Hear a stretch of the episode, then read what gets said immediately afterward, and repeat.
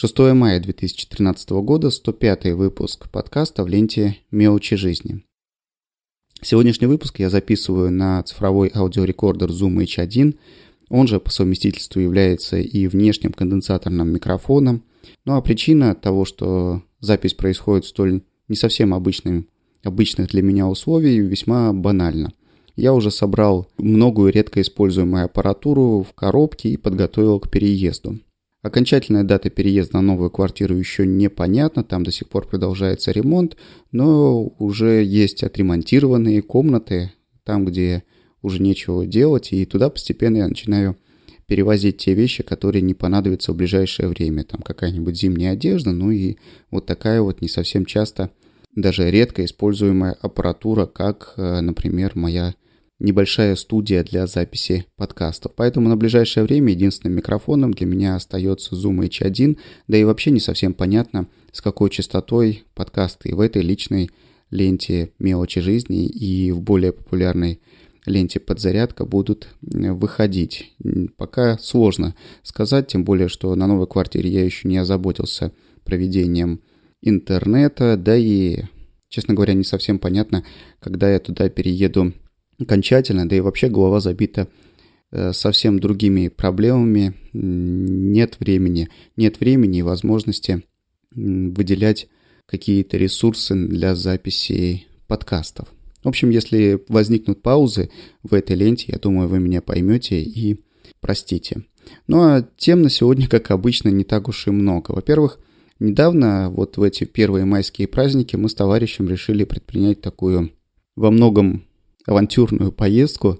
Решили прокатиться по области, по Ульяновской, доехать до Волги, но не в ближайшем месте, где до нее можно спуститься, а у нас такой большой высокий обрывистый берег, а на расстоянии примерно 40 километров от города, чуть больше, чем 40 километров. Это для тех ульяновцев, которые меня слушают, территория поселка Ундеры, на которой располагаются два санатория. И вот в санатории имени Ленина есть такой замечательный спуск к Волге, э, весьма приятный берег. В общем, есть место, где можно провести свободное время, ну а в нашем случае, так как погода еще достаточно прохладная стоит, и буквально неделю назад Волга освободилась от льда всего лишь, то в нашем случае это просто доехать до туда, посмотреть, перекусить, может быть, как и впоследствии нам удалось разжечь костер и пожарить там мясо и колбасы различные. Искупаться не получилось, вода очень холодная, да и температура воздуха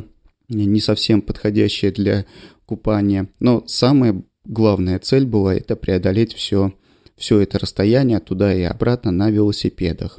Что, впрочем, нам и удалось сделать. То есть за один день проехал более 80 километров, по-моему, где-то 82 километра вышло по различным навигаторам, по которым засекал э, пройденное расстояние. В общем, такой впервые, впервые в жизни такое расстояние преодолеваю на велосипеде и не совсем был уверен до поездки, что все получится и вообще удастся, удастся вернуться обратно. На всякий случай были готовы вместе с велосипедами залезать в единственный такой большой автобус, который ходит по той дороге весьма определенное время и подбирали нашу поездку именно таким образом, чтобы была возможность в случае чего сесть на этот автобус, ну, естественно, вместе с велосипедами. Но это, это нам не пригодилось. Нормально доехали, успешно преодолел я эту дистанцию, и теперь в планах есть э, есть желание преодолеть дистанции еще более длинные. Кто посчитает, что 80 километров это не такая уж и большая дистанция, о которой стоило бы упоминать, стоило бы говорить, но может быть, может быть, я раньше просто не пробовал ездить на такое расстояние. Тем более маршрут, который мы проложили по пути следования туда, то есть к намеченной цели, мы выбрали такой весьма нестандартный, посмотрев на карты, карты Яндекса в первую очередь, э, нашли небольшие проселочные дороги, по которым можно проехать и объехать самые, самые такие насыщенные машинами участки э, различных шоссе. Вот по пути следования к месту назначения мы выбрали именно эти проселочные дороги.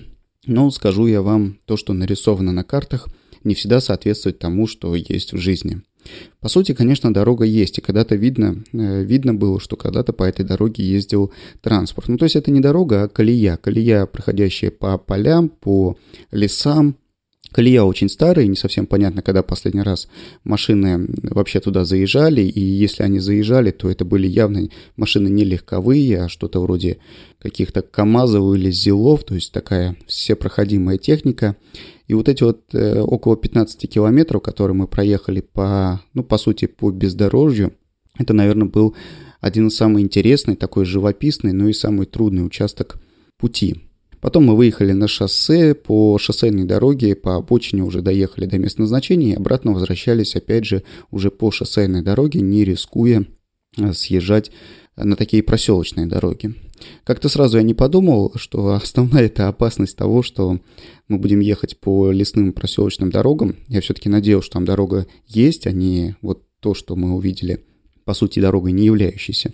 Основная опасность в том, что попросту могли проколоть колеса, проколоть различные корни, сучья, камни, острые камни, попадающиеся по пути. На всякий случай я взял запаску, но запаску взял одну на все наши четыре, получается, колеса на двух велосипедах, но на наше счастье никакие ремонтные работы в процессе пути нам предпринимать не пришлось. Один раз слетела цепь, но из-за неправильного переключения скоростей, из-за перекоса на этих звездочках, э, через которые цепь проходит – ну, а вся остальная дорога, вот за исключением этих около 15 километров по не совсем стандартному пути, она уже была такая более-менее удобная. Ну, конечно же, по пути встречались всевозможные всевозможные подъемы и склоны э, весьма такие затяжные. Есть, есть подъемы, в которых э, было такое почти непреодолимое желание слезть с велосипеда и катить его в руках. И не знаю что, но в некоторых местах на велосипеде передвигался со скоростью не быстрее пешехода, но продолжал крутить педали только из принципа, из принципа того, чтобы доехать именно на велосипеде до пункта назначения и вернуться обратно, то есть всю дорогу преодолеть исключительно на велосипеде. В процессе пути, практически не слезая с велосипеда, делал фотографии и, наверное, некоторые фотографии приложу к этому подкасту. Ну, в общем, вот такое вот интересное испытание своих сил прошло, и это, наверное, вторая по сложности нагрузка, преодоленная мной после, после пробега на, дист... на полумарафонскую дистанцию. Я в апреле, 16 апреля, по-моему, пробежал э, впервые 21 километр. Я говорил об этом в прошлых выпусках подкаста, но вот теперь еще и попробую э, достаточно далеко, по крайней мере, по собственным меркам, проехать и на велосипеде. Ну, собственно, это основная такая тема, которой я хотел поделиться. Ничего нового в жизни особо не происходит. Вся жизнь сейчас занята и посвящена ремонту на квартире, планируемому переезду, продаже квартиры существующей, оплаты всевозможных кредитов и покупки всего необходимого для жизни на Э, новом месте, мы с собой не берем ни мебель, ну ничего не берем, то есть все придется приобретать заново, все это заказывается, делается, как это водится в Ульяновске мало что есть, э, всевозможные заказы исполняются э, достаточно долго из-за того, что все, что нужно, привозится откуда-то, привозится из Самары, из Казани, везется из Москвы, в общем, откуда бы это ни было, только не производится или продается прямо на месте. Все надо как-то планировать, э, совмещать, совмещать приобретение одних вещей с э, установкой каких-то других. Ну, в общем, там куча накладок. Все это, конечно, отнимает время, отнимает всевозможные ресурсы, сил ни на что больше не остается. Но вот из того, о чем бы я мог еще вам рассказать, это о некоторых таких вещах досуговых. Например, вчера сходили на... С женой сходили на фильм «Легенда номер 17». Фильм о хоккеисте Харламова, я думаю, все его знаете. А, я с некоторым предубеждением шел на этот фильм. Не совсем мне нравится, как э, снимают э, российские кинематографисты фильм о российских же известностях. В частности, меня очень поразил фильм о Высоцком. Это, по-моему, отвратительнейший фильм, какой могли бы снять про этого замечательного барда. И я исплевался, исплевался на протяжении просмотра всего фильма, очень, очень был недоволен тем, что его посмотрел, очень был недоволен самим фильмом и чего-то такого ждал от фильма о Харламове. Но прочитав многочисленные отзывы, в основном положительные, э, и посмотрев, какую высокую оценку дают ему многие мои знакомые, я таки решился пойти в кинотеатр и, скажу вам, не пожалел. Очень хороший фильм. Конечно, есть некоторые моменты, абсолютно глупые, которые вставлены только ради я не знаю, по увеличение зрелищности, может, какой, или привлечение дополнительной аудитории, или просто в дань жанрам и в дань каким-то э, современным кинематографическим канонам. Вот, например, там, как они на руках между двумя а, высоченными башнями переползают по непонятно зачем натянутому там канату, ну, находясь на очень приличной высоте, в это время там раскачиваются, разговаривают, принимают какие-то судьбоносные решения. Э, Харламов со своим хоккеистом-напарником, но это абсолютный бред, которого точно не могло быть, и смысл включения этого фрагмента в фильм не совсем понятен. Это такой накал страстей, который, по-моему, можно было бы передать другими способами. Ну и, в частности, еще и некоторые особенности по показу интимных подробностей. Почему-то очень много акцента сделано на голову актера в душе. Это, наверное, это, наверное, дань женской аудитории или какой-то другой, не совсем традиционной, может быть. Ну, а также для мужчин есть некоторые сцены с голой женской грудью, которые тоже, ну, не совсем понятно, каким образом переплетаются с историей о нашей знаменитости. Ну, в общем, это, на мой взгляд, дань, какая-то дань каким-то непонятным кинематографическим канонам, и, на мой взгляд, если бы этого ничего в фильме не было, то фильм бы ни в коем мере ничего бы не потерял. Ну а вот такой уже замыленный взгляд, он за это немножко цепляется. Но, тем не менее, таких э, моментов, ну еще некоторые знатоки биографии Харламова, не знаю, начитавшиеся, может быть, в Википедии или еще каких-то других ресурсов, а может, действительно знатоки хоккея, э, в каких-то публикациях в своих блогах я натыкался указывать на нестыковку э, в некоторых моментах, а показанных в фильме с реальной, с реальной биографией Харламова, с реальной историей российского, советского тогда еще хоккея. Я эти публикации, честно говоря, пропускал, э, не вчитывался. Во-первых, потому что я небольшой любитель хоккея, и это одна из причин, по которой я не совсем собирался, точнее, вообще не собирался идти на этот фильм. Во-вторых, я не, не очень хорошо знаком с Харламовым.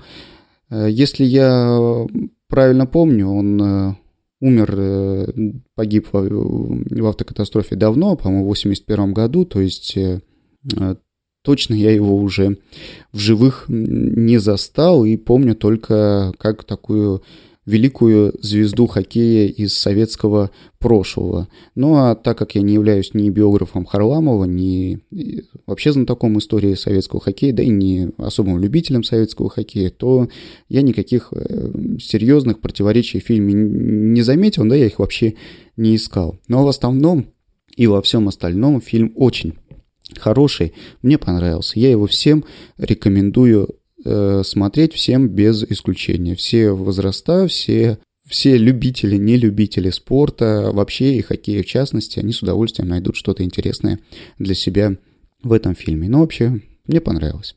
И второе, что я хотел бы вам посоветовать или раска- о чем бы хотел рассказать, это книга. Книга называется «Уловка 22».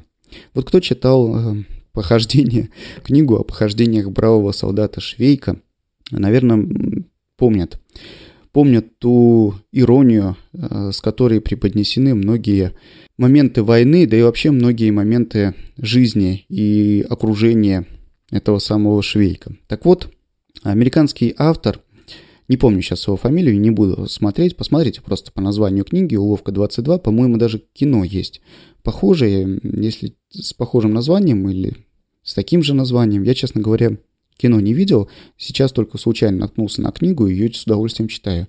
Так вот, э, «Уловка 22», книга, художественное произведение, во многом пересекается с произведением у э, Ярослава Гашика о швейке.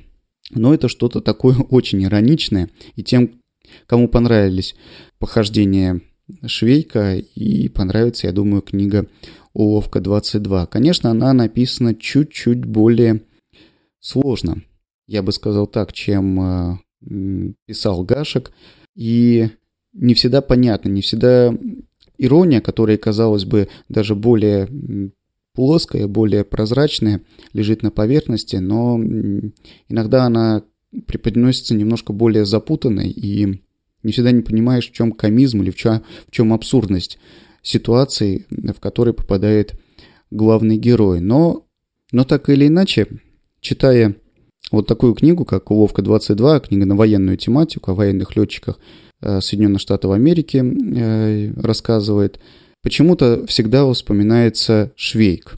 Хотя действие э, произведения «Уловка-22» происходит во Вторую мировую войну, а действие и сюжет книги Ярослава Гашика относится к Первой мировой войне и совсем к разным странам, к различным менталитетам, но так или иначе, почему-то сейчас вот я уже прочитал почти половину книги, у меня в голове стойкое, стойкое ощущение, что я читаю практически об одном и том же. О том абсурде, о той неразберихе, которая творится в конкретной, отдельно взятой воинской части в отдельно взятое время и в определенном месторасположении. В общем, попробуйте почитать книгу «Уловка 22», и, возможно, возможно, вы найдете ее для себя интересный. Ну вот и все, буду на этом заканчивать. Я не хочу записывать длинный подкаст, тем более, что редактировать э, звук, записанный с помощью конденсаторного микрофона, во много раз сложнее, и делать это придется чуть дольше, чем я привык это делать, когда записывал на динамический микрофон.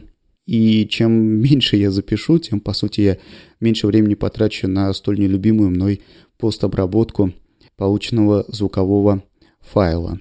Давайте на этом буду прощаться.